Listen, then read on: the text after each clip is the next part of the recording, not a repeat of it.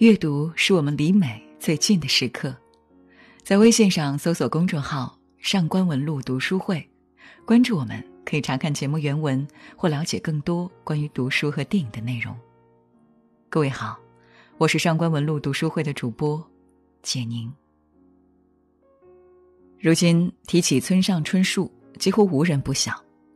提到村上春树在中国的火爆，不得不提起那本超级畅销书。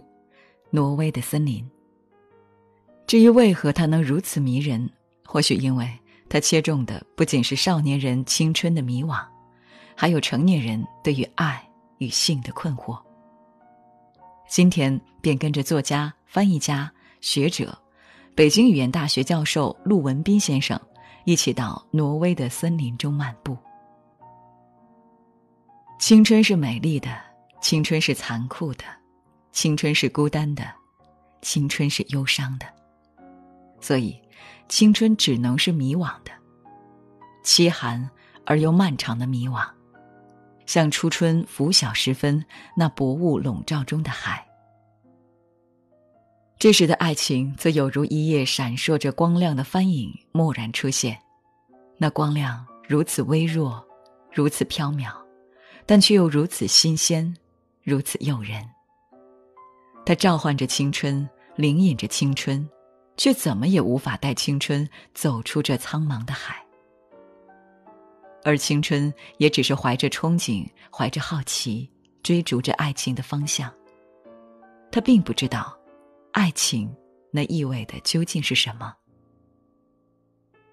正值年少的渡边就置身于这样的海里，随波逐流，因为他还没有看见爱情的光亮。这时候的他虽然还不晓得什么叫爱情，但至少已经知道，和一个女孩在一起，那并不就是爱情。是的，那仅仅是放纵，是利用一个女孩玩耍的空虚游戏。而越是空虚，便越是贪婪。渡边因此不停的更换着一个又一个女孩。这游戏不会给任何一方造成伤害。只要两者间保证不发生爱情，在渡边与女孩的关系中，从来只有肉体，没有情感。他不懂得如何用情感去抚慰一个需要抚慰的女孩，故此，当直子深陷失去恋人的悲伤中不得自拔时，他所能为她做的，依然是用肉体来表达自己对对方的关怀。然而。这仅仅是一种暂时有效的关怀，在身体的亲密接触之后，他带给直子的却是更为持久的心灵伤害。这是渡边始终都未曾明白过来的。虽然在那个细雨霏霏的夜晚，直子的身体头一次变得像那个夜晚一样的温润了起来，似乎在等待着渡边身体的进入。但是，这一反常的身体现象却让直子对于恋人沐月的心系得更紧了。他实在弄不明白，为何自己的身体从来无法像今夜这样向沐月敞开。他们自儿时就积攒起来的感情，曾是那样的深厚啊。这个找不到答案的问题，因为愧疚，在直子的心里变得愈加沉重了。本来就被忧郁、内向、自卑折磨得脆弱不堪的直子，结果只能落得个全盘崩溃了。过早的恋情将木月和直子圈限在了一个狭小的生活范围，使他们甚至没能掌握好同他人交往的能力。社会一直就是他们所惧怕的，渡边是他们后来才结识的唯一朋友，他也象征着他们与外界的唯一联系。但不管是直子的爱情，或是渡边的友情，都未能使木月鼓起迎接未来的勇气。最终，他还是以自杀躲过了社会，拒绝了长大。虽然手里早早的攥着爱情，却根本不知爱为何物。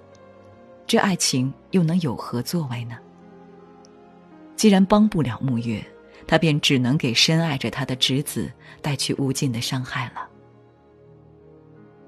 渡边也正是为了疗愈侄子的这次创伤，才发现自己不知不觉地爱上了对方。那个温柔的雨夜之后，渡边第一次有了牵挂的感觉。侄子令他意识到，身体上可以离开一个人，心灵上却无论如何也难以离开。那个温柔的雨夜，让渡边洞见到了爱情的晨曦，同时也让侄子远离了他的世界。之后，直子便由于精神疾病开始住院疗养，这也许是直子的必然结局。但渡边应该想到，他在那个雨夜的行为是否加速了这个结局的来临。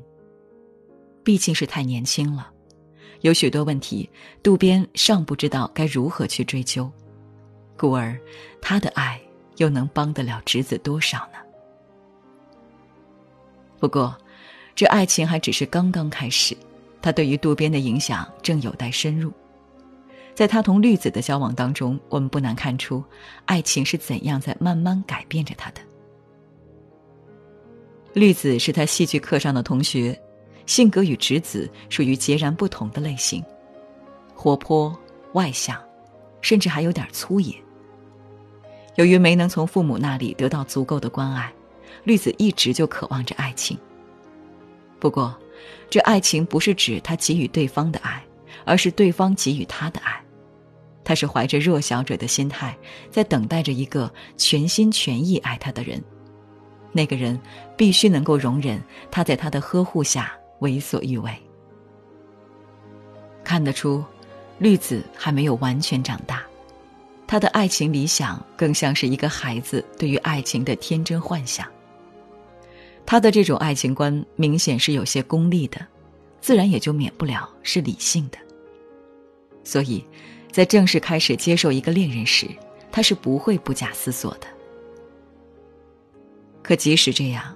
渡边也还是让他否定了自己的恋人。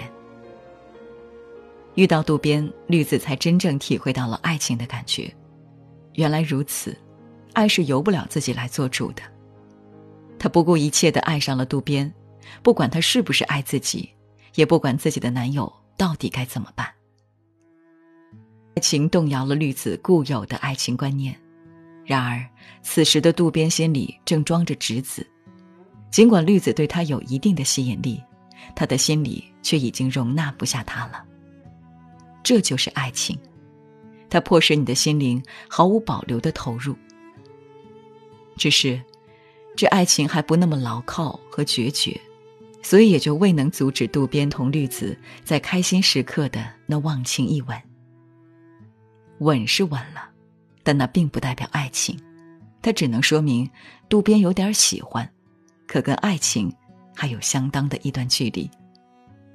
再说，用身体的亲昵方式表达喜欢的心情，这也是渡边过去的放纵行为赋予他的一个习惯。再说，用身体的亲昵方式表达喜欢的心情，这也是渡边过去的放纵行为赋予他的一个习惯。羞耻、胆怯的感觉。在渡边同众多女孩的身体交往中，向来就是罕见的。这是因为，这种交往里不包含有爱情，他无需在乎什么，只管享乐，而不必考虑承担。在肉体的爱与灵魂的爱之间，渡边好像从未遭逢过冲突。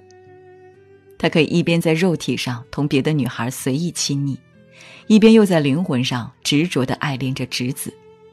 他的肉体和灵魂仿佛是分离的，爱情尚未能够将其合而为一。而愈是沉溺于陌生的肉体，渡边也就愈是远离着他的爱情。虽然他已经感觉到了爱情的存在，却并不是十分清楚该怎样与一个人相爱。因此，同绿子的那一吻，真的算不了什么。如果接下来还有更深程度的进展，那也不会让我们感到意外。